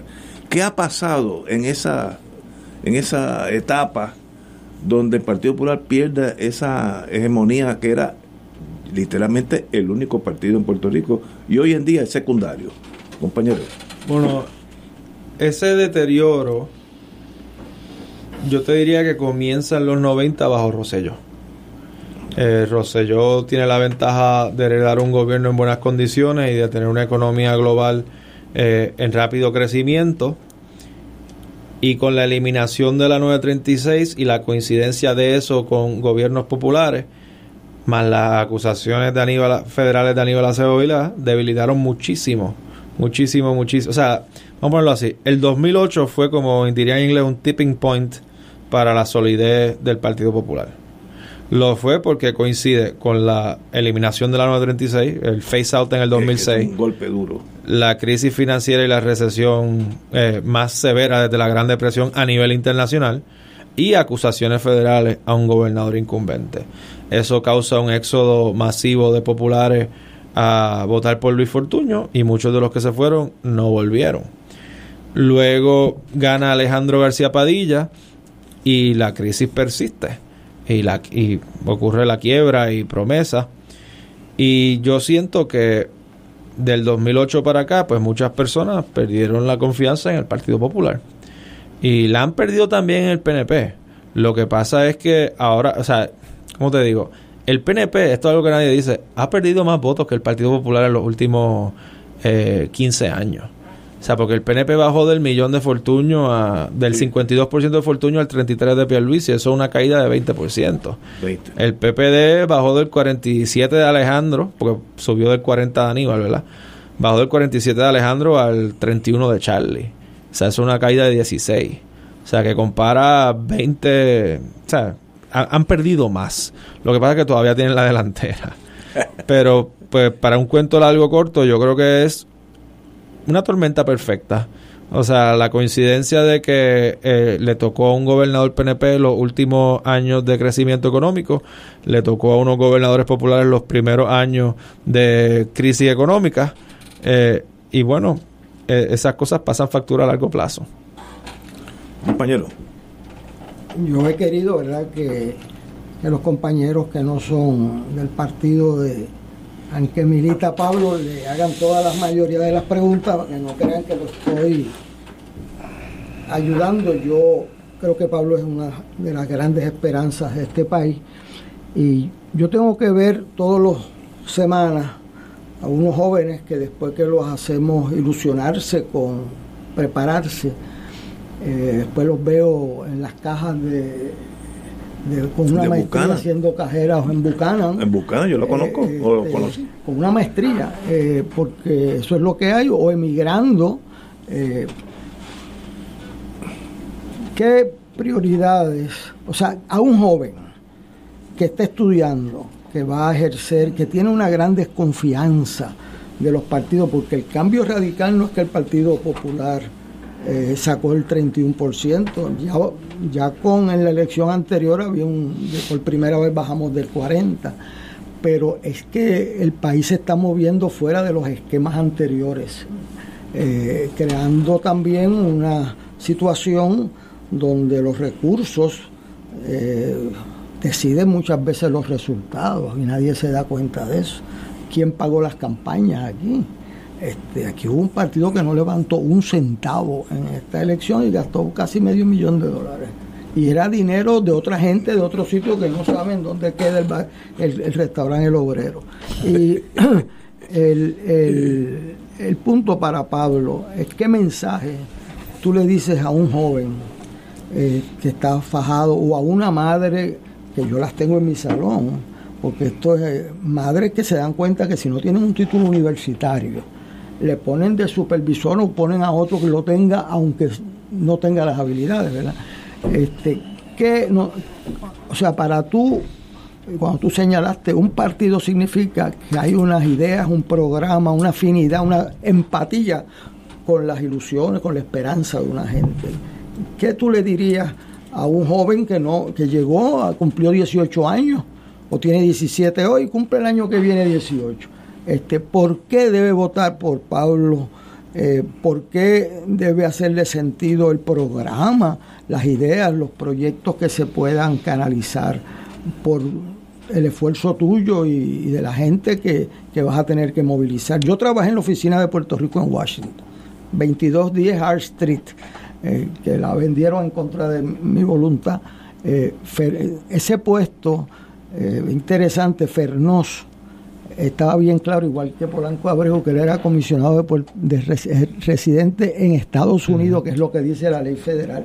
De hecho, él entrega su certificación en el Departamento de Estado, no es en el Congreso, en el Departamento de Estado como, como un funcionario. Como un extranjero. Como, este, como si fuera un embajador, etcétera. Y hay una comunidad puertorriqueña que ya tiene más influencia en el Congreso que el propio gobierno de Puerto Rico. ¿Qué tú le dirías a un joven de los que yo tengo eh, visión? Yo nunca hablo de, yo les expongo quién yo soy para que se adviertan, pero de hecho la mayoría de mis estudiantes no, no están en política. ¿Qué tú le dirías a un joven por qué tú te has metido en esto y qué tú le vas a decir a ese joven para que ejerza su libertad votando por Lo primero que yo siento que hay que decirle a los jóvenes, en mi caso como candidato, pero también siento que es algo que debería decirle a mi partido, es que nosotros te hemos escuchado.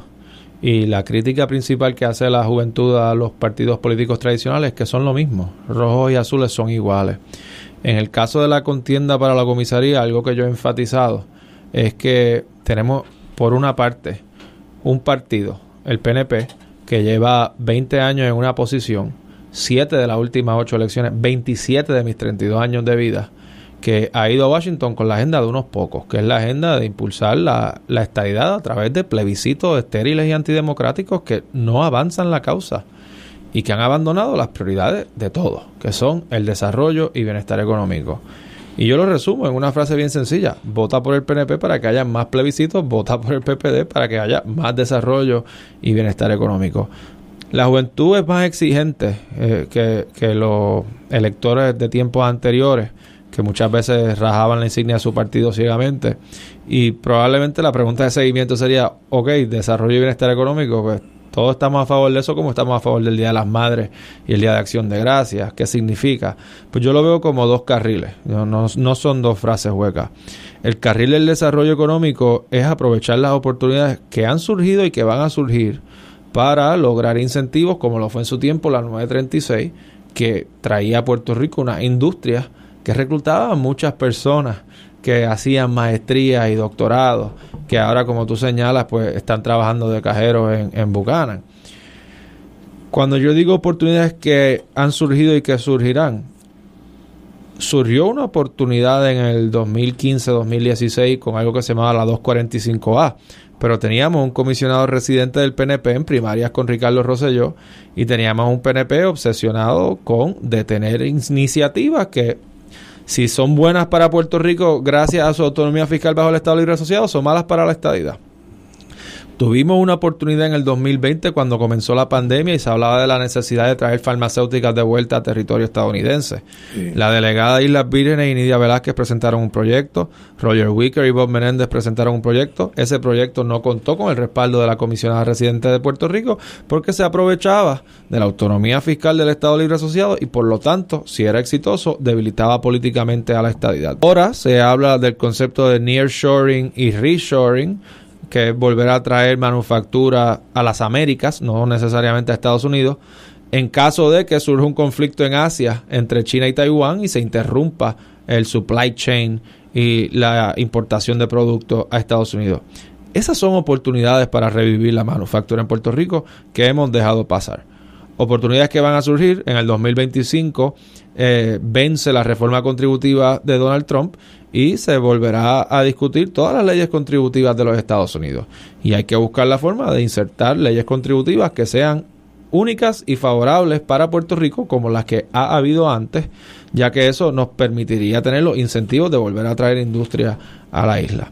Y cuando hablo de bienestar, eh, hablo de lo que mencioné anteriormente, que era buscar la paridad en esos programas de Medicare, Medicaid, SSI, SNAP, eh, el SNAP beneficiaría mucho a los jóvenes estudiantes eh, que si trabajan a tiempo parcial pues podrían recibir más por concepto de eh, la tarjeta de tarjeta de la familia o cupones de alimento como le llaman aquí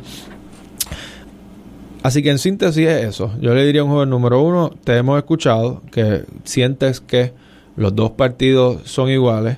Número dos, es aquí la diferencia que estoy tratando de estipular y número tres, no te pido que confíes en mí ciegamente, sino que escucha eh, la base concreta detrás de esa idea. Ahí en, esta semana, de hecho, eh, en algún programa se propuso que algo que habíamos discutido, de que mantuvieran los cupones de alimentos, los que los tienen en los primeros años que ocupen un puesto de trabajo. Ese programa antes se tenía nombre. Pan y Trabajo. Se llamaba Pan y Trabajo. Yo firmé un decreto, eh, porque esa teoría de que los puertorriqueños no quieren eh, trabajar o que van a hacer una campaña ahora millonaria para dar la impresión de que están trayendo a los desempleados. Que están regresando. Eh, sí. este, como nosotros tenemos un índice de participación laboral de un 39%, pues eso eh, va a requerir una explicación, pero veo una estrategia de nuevo de medios de comunicación. Ese programa de creación de trabajo, o sea, aquí esto no son conceptos generales, o sea, tú tienes aquí un gobierno con una prioridad, que es empujar a las buenas o a las malas, quitan de rodillas, se ve mejor, lo que sea, la estadidad a cualquier costo. Los estadistas muchos dicen, no, no, así no es. De hecho, yo me recuerdo los alcaldes del PNP defendiendo la 936. La 936, eh, yo tengo que explicar que no es un número que usted juega por ahí, sino que es una disposición del Código de Renta Federal que usted no pagaba impuestos y se invertía el dinero en creación de empleo en Puerto Rico lo y lo depositaba en sus bancos. Eso creó un boom de todas las farmacéuticas en Puerto Rico, el cual se le advirtió al país que si lo derogaban y va a haber desempleo en Puerto Rico. Y, sucedió crónica de una muerte anunciada. Así que cuidado con las formas y no con el contenido. Pregúntenle a los candidatos, como dice, o sea, además de la frase general, programas específicos. Este, van a, porque como dijo Pablo, si tú pagas impuestos y tú pagas hoy 5 mil dólares de impuestos, en la estadidad pagarías 9 mil, ¿sabes? Casi el doble yo le pedí a no que hicieran ese estudio y lo hicieron y ahí está. Así que por ahí va a ser bien difícil para la clase media, media alta de Puerto Rico, terrible. Así que, y para los jóvenes, ¿qué estrategia vamos a usar? Vamos a usar los fondos federales para cortar árboles, como si los árboles no volvieran a crecer y los matojos, eso será en, no sé, allá en adjunta, yo no sé dónde eso, pero eh, eh, donde yo he vivido en mi vida los árboles vuelven a crecer y bien rápido, por cierto. Este, o cómo los fondos que no son recurrentes se invierten de manera que haya una estrategia de inversiones eh, para Puerto Rico y cómo se fomente el trabajo en esta tierra para que nuestra gente no tenga que emigrar para poder trabajar. Ese es el planteamiento. En esto de la migración, yo estoy pensando también en otra perspectiva a raíz de lo que ocurrió con la pandemia. Y es que con la disponibilidad o la facilidad del trabajo remoto, nosotros tenemos y hemos desperdiciado una oportunidad de volver a traer muchos puertorriqueños de vuelta. Mi esposa y yo trabajamos remoto. O sea, mis clientes de consultoría están afuera. Y yo me aprobé, digo, todavía no he tenido eh, que rendir planilla por eso, porque empecé este año, pero yo me, me pienso aprovechar de, la ley 60, que es un 4% de exportación de servicios, y eso me hace a mí más atractivo afuera, porque no es que yo estoy cobrando lo mismo que cobran allá, es que yo le paso el ahorro a los clientes de allá. Y entonces ellos dicen, ah, espérate, pues si yo puedo conseguir un buen talento que me cobra menos independientemente de dónde está, eh, pues eso es muy positivo. Y yo siento que nosotros deberíamos, fomento, no es solamente traer la, ¿verdad? la visión vieja de fomento, traer fábrica o traer crucero, o traer, sino es también proyectar el talento que hay aquí que puede exportar servicios para allá a mejores precios. Eh, y, e ir creando una economía eh, local mucho más fuerte, ¿verdad? Capital que se desarrolla aquí, que se queda aquí. Entonces, pues eso era respectivo a la inmigración, ¿verdad? Que podíamos, teníamos una oportunidad de, detenerla y de, y de volver a traer mucho talento, sobre todo talento joven.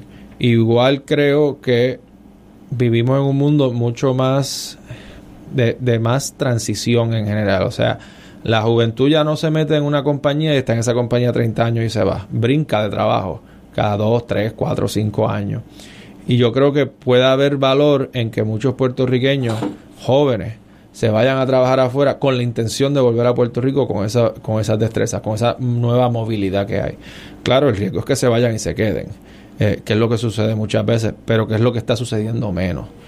Vamos a una pausa y regresamos con Pablo José Hernández Rivera. Vamos a una pausa. Pensionado del Gobierno Central, hoy puedes hacer historia. Vota por la número 1 y el 7 al Consejo de Beneficios. Vota por el equipo de retiro digno. Vota por la fiscalización. Vota por los que ganamos el cero recorte. Vota por Sonia y Ramón. Defiende tu pensión. Fuego Cruzado está contigo en todo Puerto Rico.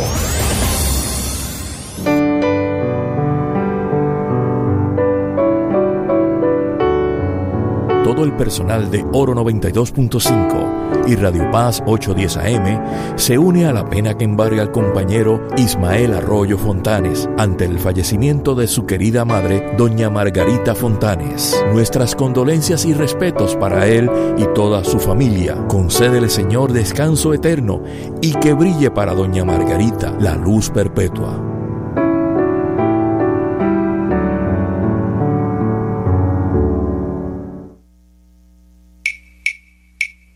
De todo un poco con Manolo Almeida, el más ameno en tus mañanas por Radio Paz 810 AM. De martes a viernes a las 9 de la mañana. Notas positivas, salud, ambiente, negocios y entretenimiento. De todo un poco. Martes a viernes por Radio Paz. ¡Estamos vivos! Fuego Cruzado, el programa de más credibilidad en la radio puertorriqueña, es ahora la tribuna abierta de análisis noticioso, con diversas perspectivas que exploran el trasfondo de lo que acontece a diario y cómo nos afecta. Escucha Ignacio Rivera y sus panelistas invitados de lunes a viernes en Fuego Cruzado en transmisión diferida a las 10 de la noche por Oro 92.5 FM. Se solicita donación de plaquetas para el paciente Jorge L. Ramos Pérez, paciente de leucemia que se encuentra recluido en el nuevo centro comprensivo La donación se puede hacer en el banco de sangre del Hospital Auxilio Mutuo a nombre del paciente Jorge L. Ramos Pérez. Número de teléfono 787-751-6161. 787-751-6161. Este fue un servicio público de esta emisora. Y ahora continúa Fuego Cruzado.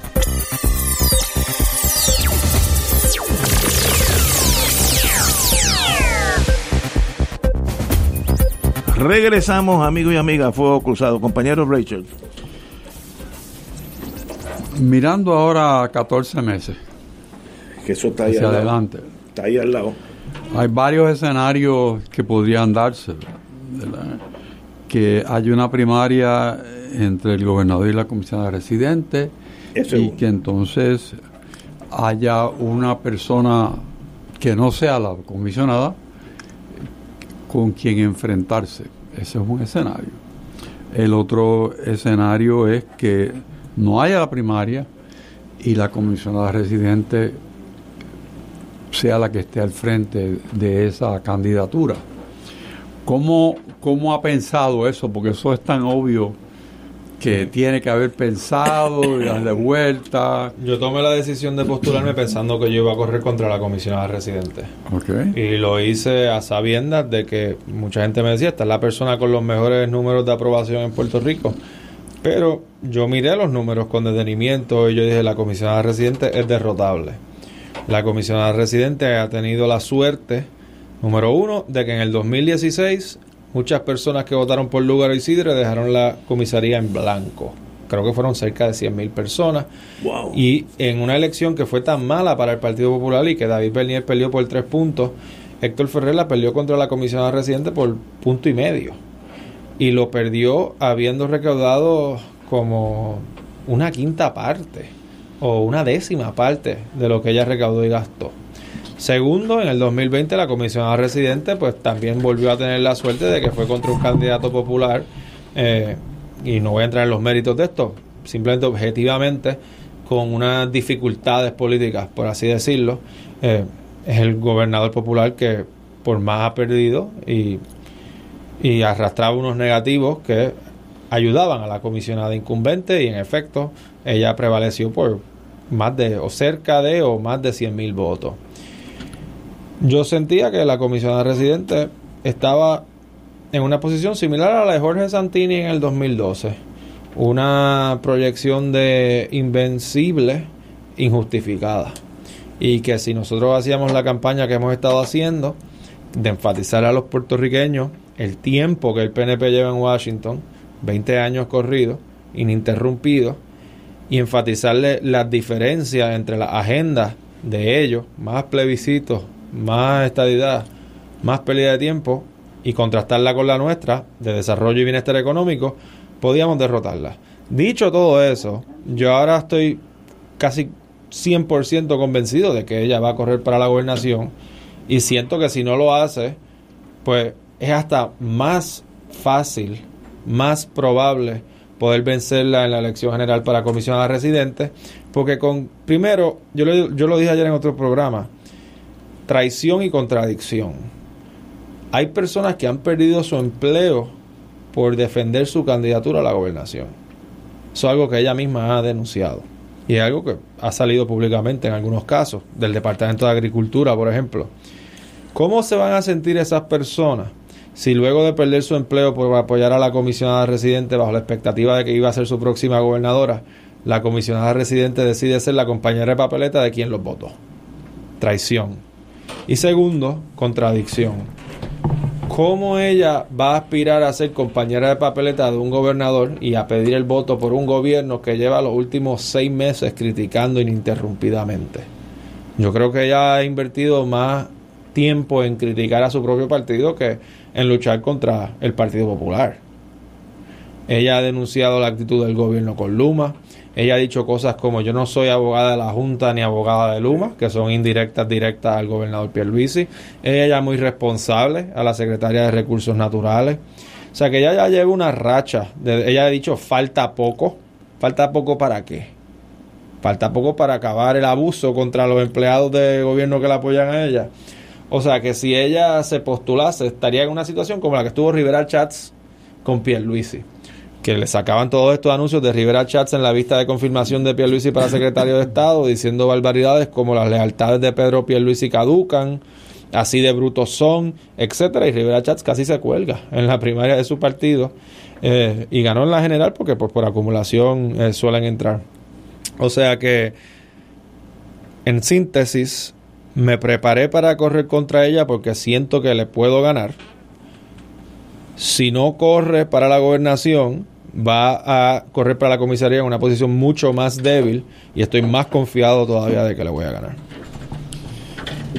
¿Y cómo, cómo le añade o le quita peso quién sea el candidato por el Partido Popular para la gobernación? Pues históricamente eso la, en la mayoría de las veces ha sido determinante pero como mencionábamos ahorita es cada vez menos determinante. Aquí la gente olvida primero que en los 90, eh, tanto en el 92-96, obviamente por el factor de Carlos Romero Barceló, los candidatos a comisionado residente del PPD sacaron 30.000 votos más que el candidato a la gobernación.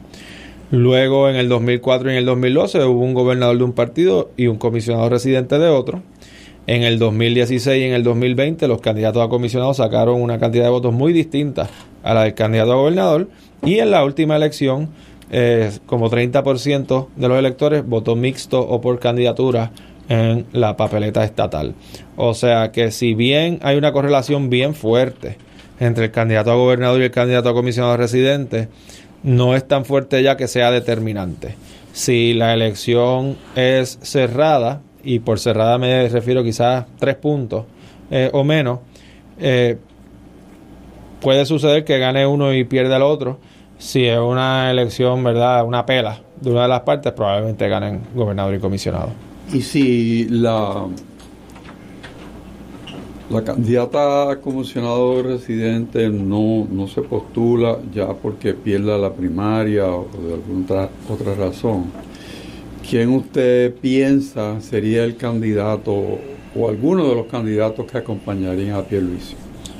Bueno, se han escuchado varios. Se han, escuchado varios, pero ninguno ha... Creo que, creo que el único que, ha dicho que lo haría eh, ha sido el senador Villafañe. Pero fuera de eso... Para Washington estamos hablando. Sí. Para Washington, ok. O sea, se han mencionado otros, pero creo que el único que ha sido explícito ha sido él. ¿Y si la candidata a gobernadora fuera Jennifer González? Ah, no, no, yo estoy te contesté la pregunta pensando en quién sea. O sea, quién sea el candidato a gobernador es lo que quiero decir. Pero hay personas que se dicen son el potencial candidato compañero de papeleta de ella. Eh, aunque se niegan. Ella, ella candidata a la gobernación. Sí, sí, porque ese es otro escenario. Sí, sí, sí, muy, muy posible. No, no, no es imposible. Aquí lo único posible es que la, la papeleta de Ignacio tiene como seis pies de altura. Eh, eh, Pablo, eh, primero agradecer como lo he hecho con todos los candidatos, el servicio al país, o sea, el estar disponible para el país, estar en política, especialmente lo que va a venir el año que viene, que empiezan más los negativos, son fuertes. Ayer en una tienda adjudicaban cosas totalmente falsas a otras personas, así que eso ya tú sabes que eso vendrá de camino. Eh, pero tú has estado caminando ya más de un año, ¿verdad? Este, de ese sendero largo de, escuchar, ¿qué, vivencias tú quisieras compartir con, los oyentes de este programa que, has recogido de tu ser, que son nuevas para ti? Eh, ¿Qué has aprendido del caminar y vagar por los campos y los corazones de la gente que has estado por más de un año dándole compañía? Bueno, ahorita mencioné dos anécdotas. Eh, no, la, no las voy a repetir, pero las voy a repetir, ¿verdad? Eh, resumidamente. La señora de Barceloneta que habló de, de cómo el hijo es la primera generación que tiene menos oportunidades que la anterior. Las personas en Ay Bonito que me hablaban de los problemas de la población mayor que está envejeciendo. Pero en general, lo, de las cosas que me han impactado, número uno es la esperanza la gente siente mucha esperanza en la gente joven. No pierden la esperanza. Número dos, lo consistente que son en los temas y en las preocupaciones en toda la isla. A mí me, a mí me pueden decir, o sea, puede haber una pequeña variación, pero a mí me van a decir lo mismo, me van a hacer las mismas preguntas en Naranjito y en Cabo Rojo. Eh, y, y los temas que siempre salen son salud, población envejeciente, desarrollo económico más con actitudes, eh, aquí teníamos tanto desarrollo económico en otros tiempos y ahora esto está estancado, o sea que es con, con un poquito de nostalgia, ¿verdad? Y juventud en el contexto de qué vamos a hacer con el Partido Popular, que los jóvenes ya no votan por los partidos tradicionales. Esos son como los cuatro temas que, que más me han surgido. Y pues también me ha impactado su recepción a las respuestas que uno da. Eh, no voy a hablar de las respuestas de salud, desarrollo, ya hablamos mucho de eso, pero por ejemplo la pregunta de la juventud que ellos me hacen, yo les menciono que hay que estudiar porque eh, los candidatos Lúgaro, eh, Dalmao, Sidre fueron tan atractivos para la juventud. Y ahí yo les explico, una cosa es que pues sí, la juventud suele ser más rebelde y antisistema, y más independientes. O sea que eso va a ir siempre en contra de los partidos tradicionales en todas partes del mundo. Y esto no es algo que solamente está pasando en Puerto Rico. Pero después les digo algo que, me resulta interesante ver cómo ellos asienten con sus cabezas, que es que hay que estudiar por qué esos candidatos fueron exitosos a nivel individual y que algo que yo veo en esos dos candidatos, o sea, en Lugar y Dalmao, por ejemplo, es mucha honestidad y autenticidad. Y yo uso el ejemplo de Lugaro. Lugaro dijo en un país bien católico y conservador que ella era atea y se convirtió en la candidata independiente que más votos sacó. Y no hay 13% de ateo. 13% de Puerto Rico no es ateo. Pero que la gente ve a alguien que se atreva a decir lo que piensa en un país donde la clase política está ya casi, viene casi prefabricada y mal acostumbrada a, a leer un libreto o a evadir preguntas. Y la gente reconoce y valora esa autenticidad y que si queremos llegar a los jóvenes tenemos que ser auténtico y honesto y decir lo que pensamos y atrevernos a asumir posiciones, porque tenemos un partido que se ha convertido en un partido sumamente cuidadoso y cobarde en cierto modo. Y cuando digo eso, la gente asiente y dice, es verdad, es verdad, es verdad. O sea, que hay una apertura. La gente piensa que la gente mayor es por naturaleza conservadora, no en el sentido ideológico, sino de resistencia al cambio. Pero yo creo que han visto un deterioro tan marcado del Partido Popular, y quizás pasa lo mismo en el PNP, que están abiertos a experimentar, que están abiertos a ver las cosas que se hagan, las cosas distintas. Y no hay resistencia a la juventud. No, al revés.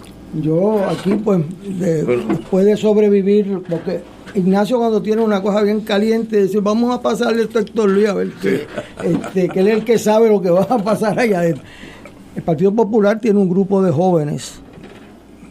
Pablo, Héctor Ferrer, Jesús Manuel, Luis Javier, Este, Carmen Maldonado. Yo le digo, bueno, vamos a darle dos minutos para que me digan los de ustedes. ¿Dónde están los líderes, esos jóvenes del PNP? Eh, eh, claro, si el líder es Edwin Mundo, pues entonces pues, yo sé dónde están y de, cómo y, cómo quieren ganar las elecciones, ¿verdad? Este, pero yo veo algo que te vi en un programa decir y dice, bueno, ¿por qué nosotros estamos, lo que les molesta es que sean los jóvenes los que defiendan el Estado Libre Asociado? Porque eso le sube la temperatura a unas personas. Bueno, ahí, ahí lo que sucedió fue que me dijeron, pero usted no es un joven con ideas viejas, y yo le dije, Independencia, Grito de Lares, 1868. Estadidad, Invasión Norteamericana, 1898. Estado Libre Asociado, 1952. ¿Cuáles son las ideas viejas aquí? Tengo.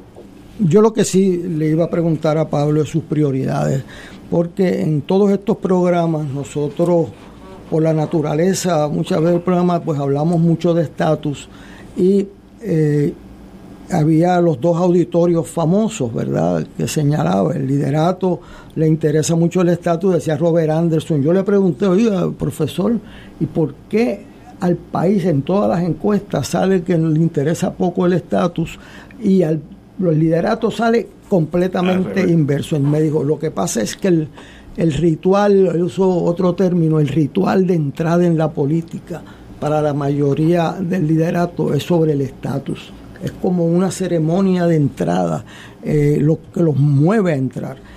Pero eso, eso le costó a, a Muñoz Marín una guerra civil interna. Las prioridades.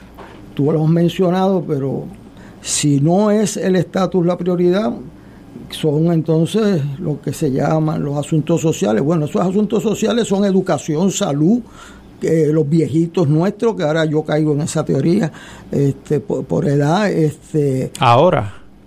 Bueno, cumplo 76 años ya. Estás empezando, tú estás empezando. No te las eches, ayer, no te las eches. ayer me chequeé y íbamos a preguntar cuántos push-up hace y todas esas cosas. Este, todavía. Pero aquí es capturar la esperanza de la gente de una manera real. Eh, se decía que eso era imposible y se logró. Pero entonces, como bien te dijo la viejita esa, la realidad es que estamos perdiendo las tres cosas que nos distinguían, la honradez en el gobierno, además las prioridades del gobierno, ¿dónde están las prioridades del gobierno y el respeto a las instituciones? O sea, la Escuela de Medicina de Puerto Rico es la institución primada de este país, la que más pasa en los boards en todo Puerto Rico, de todas las escuelas profesionales, y es la prenda de la corona. Y bueno, pero ¿y cuántas cosas nos quedan por nosotros defender como pueblo? El que entienda que las prioridades son el estatus y el país está por otra vía, pues yo quisiera tu comentario sobre eso. Yo, como te he dicho ya varias veces en el programa, mi prioridad no va a ser el estatus, va a ser el desarrollo y bienestar económico y esa agenda que mencionaste que cae dentro de los asuntos sociales.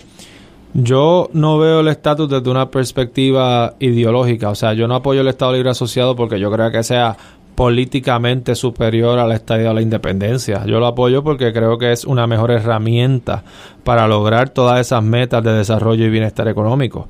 Y reitero lo que dije al principio, yo no creo que pueda haber un buen desarrollo económico bajo la estadidad si te imponen la carga contributiva federal. Yo creo que la eliminación de la 936, si fue algo, fue un preámbulo de lo que conllevaría una transición contributiva a la estadidad. Tampoco creo que puedo lograr esa agenda de desarrollo y bienestar económico bajo la independencia, porque como yo voy a apoyar un estatus político que le quita el pan a ya casi el 42, 45% de la población. O sea, estamos hablando de casi una de cada dos familias, eh, cada dos personas.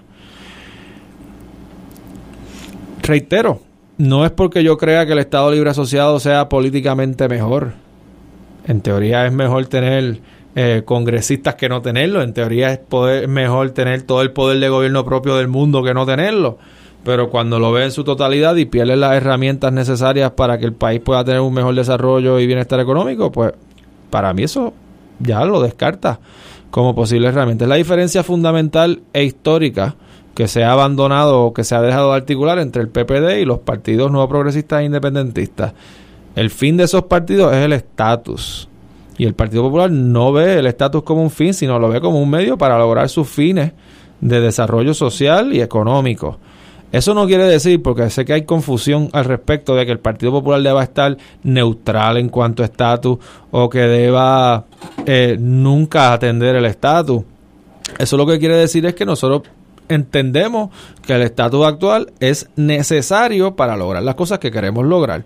Y a veces, oye, nos quedamos cortos en lo que queremos lograr. Nadie puede decir que la situación económica y fiscal en Puerto Rico ahora mismo es positiva.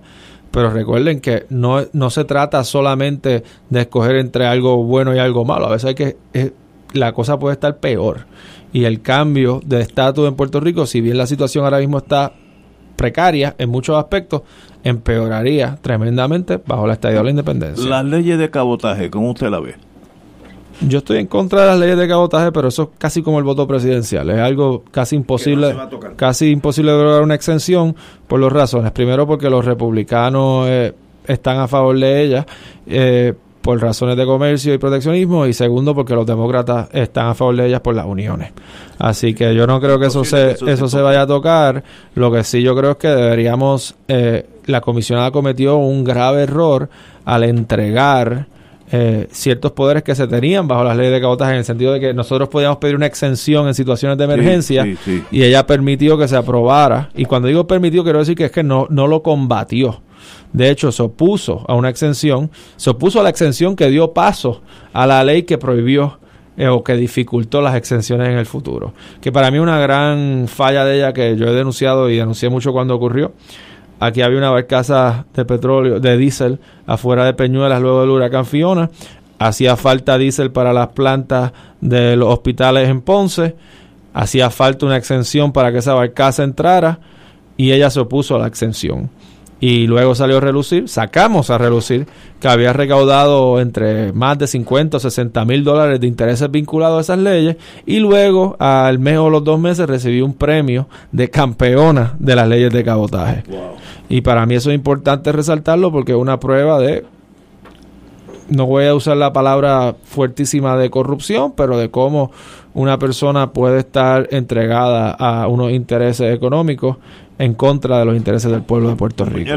Cuando uno está en política, eh, no todos los días son iguales. A veces las cosas no salen como uno quisiera, a veces las presiones son terribles. Eh, es difícil hasta conciliar el sueño y llega el momento en que casi uno está exhausto y tiene que decir, ¿por qué yo me he metido en esto? Es interesante para mí saber en ese momento, si es que le ha llegado, ¿por qué sigue? No me ha llegado con esa intensidad, pero empecé a sentir eh, que, que, que, momentos así se empezaban a acercar. Porque el otro día empecé a pensar, ¿será, así será que la gente se siente cuando llega a decir esto? O sea, que no lo he dicho todavía, pero, pero siento que he estado cerca. Y, y pienso en verdad en la esperanza de mucha gente. Eso, eso a mí me, llena. Tenemos que irnos, pero quiero decir un, una cosa que es fáctica y demuestra que esto es diferente. Nosotros llevamos 34 años en el aire It's a long time, como diríamos.